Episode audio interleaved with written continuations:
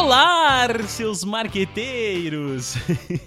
Essa introdução é das antigas, hein? Fazia tempo que eu não falava dessa forma aqui para fazer a abertura do podcast. Mas quem, quem, quem já maratonou aqui já me ouviu falando assim. Eu tava com saudade de fazer essa abertura e vocês vão entender por que dentro desse podcast, hein?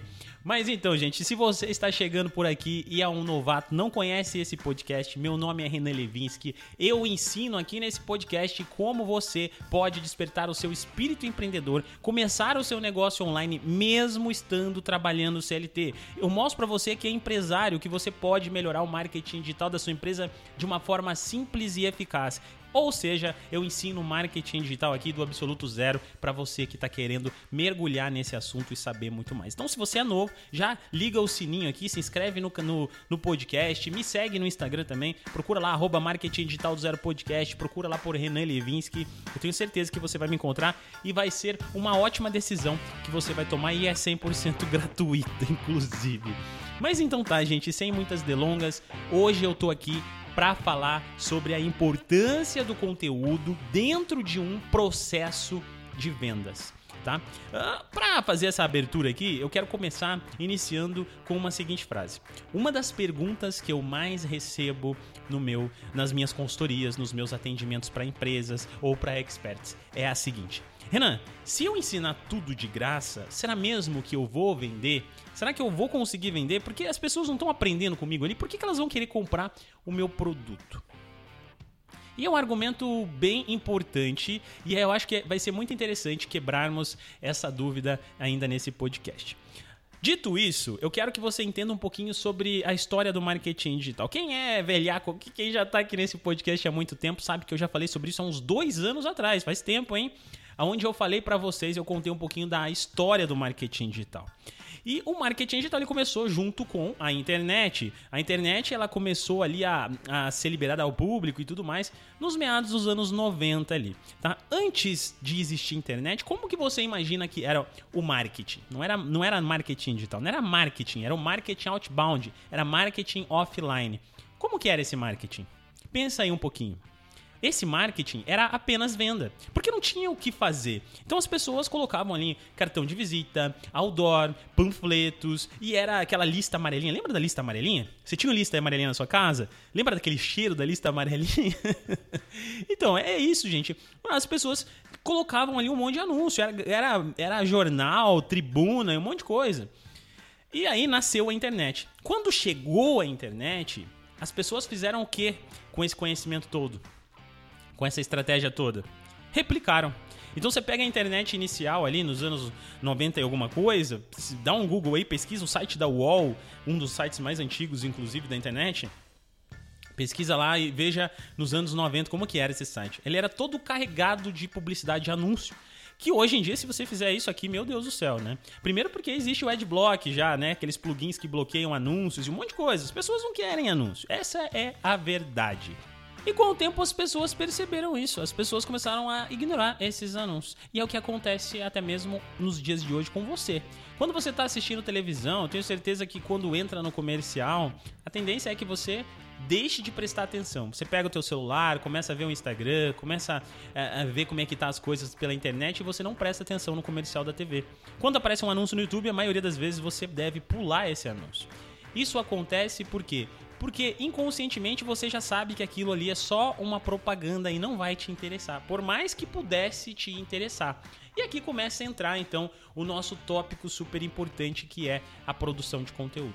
Quando você aplica uma boa, uma boa estratégia de, de produção de conteúdo dentro do seu negócio ou dentro do projeto que você está criando para o seu cliente, você passa a fazer o quê?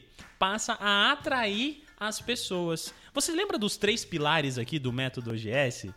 Quem conhece o método OGS, o método OGS é o meu treinamento de marketing digital. Então, se você quiser, inclusive, ser meu aluno, digita lá métodoogs.com.br. Você vai fazer meu curso, vai ganhar uma consultoria comigo, vai ter meu suporte WhatsApp, um monte de coisa. Tá? Mas não vem ao caso agora.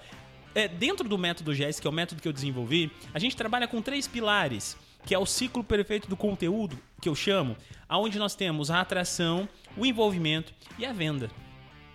Nesse nível de atração é exatamente o nível aonde eu coloco a produção de conteúdo. Por quê? Digamos assim, que, uh, a, que um belo dia de manhã, o Renan acordou de manhã, pegou o seu celular, como faz todos os dias, abriu o Instagram e começou a navegar. De repente, o Renan viu ali dentro um curso de violão. Apareceu pro Renan ali. É, faça agora um curso de violão. O Renan olhou aquilo ali, ignorou e continuou passando. Afinal de contas, o Renan não acordou com vontade de tocar violão hoje. Tá? Agora eu vou contar a história aqui da Renata. A Renata acordou de manhã, pegou o celular dela, assim como o Renan, foi navegar nas mídias sociais, já que é isso que a Renata faz todos os dias pela manhã. Quando a Renata abriu o celular dela e começou a navegar, ela deparou com um anúncio que na verdade era um conteúdo. E esse conteúdo estava falando mais ou menos assim: você sabia que pessoas que, que tocam violão é, são menos estressadas? E isso acabou conectando com a Renata. Afinal de contas, não era uma venda, era um conteúdo que tinha uma informação. Renata clicou nesse conteúdo e começou a consumir um pouquinho mais de conteúdo sobre violão. E aí ela percebeu que ela tinha um violão na casa dela. Ela tentou fazer uma música ou outra, porque ela, dentro desse mesmo canal, ela viu um tutorial ali que ensinava ela a tocar várias músicas apenas utilizando notas maiores, sem utilizar pestana, sei lá, alguma coisa desse tipo. e a Renata foi se interessando por violão. Aí de repente surgiu um anúncio para Renata convidando a Renata a participar de uma live ou então até mesmo de comprar um treinamento um pouquinho mais completo de violão. A Renata falou: "Cara, agora tá na hora, eu vou comprar um treinamento de violão". Percebe que existe uma história diferente aqui? Quando você mostra um anúncio de venda para uma pessoa que não está preparada para comprar, esse cara não compra, ele se afasta de você. Quando você mostra um conteúdo, você atrai essa pessoa. E o conteúdo existe um outro nível dele também que eu falo bastante lá no método, que é o nível de consciência. O nível de consciência talvez é o seu nível. Você chegou aqui nesse podcast por quê? Talvez você digitou que quer aprender marketing digital. Talvez você escreveu lá marketing digital. Talvez você escreveu produção de conteúdo, marketing de conteúdo. Não sei. Mas você um caso, provavelmente é uma pessoa consciente. O nível de consciência é quando você tem um tipo de conteúdo produzido para as pessoas que sabem o que estão buscando. Então você que está aí do outro lado sabe que precisa aprender marketing digital e veio procurar por esse assunto. E eu estou aqui entregando o meu conteúdo, mas eu também tenho o meu produto. Eu tenho o meu produto que é o meu treinamento. Se você é uma empresa, eu tenho a agência, a OGS Go, onde nós aplicamos o marketing digital no seu negócio.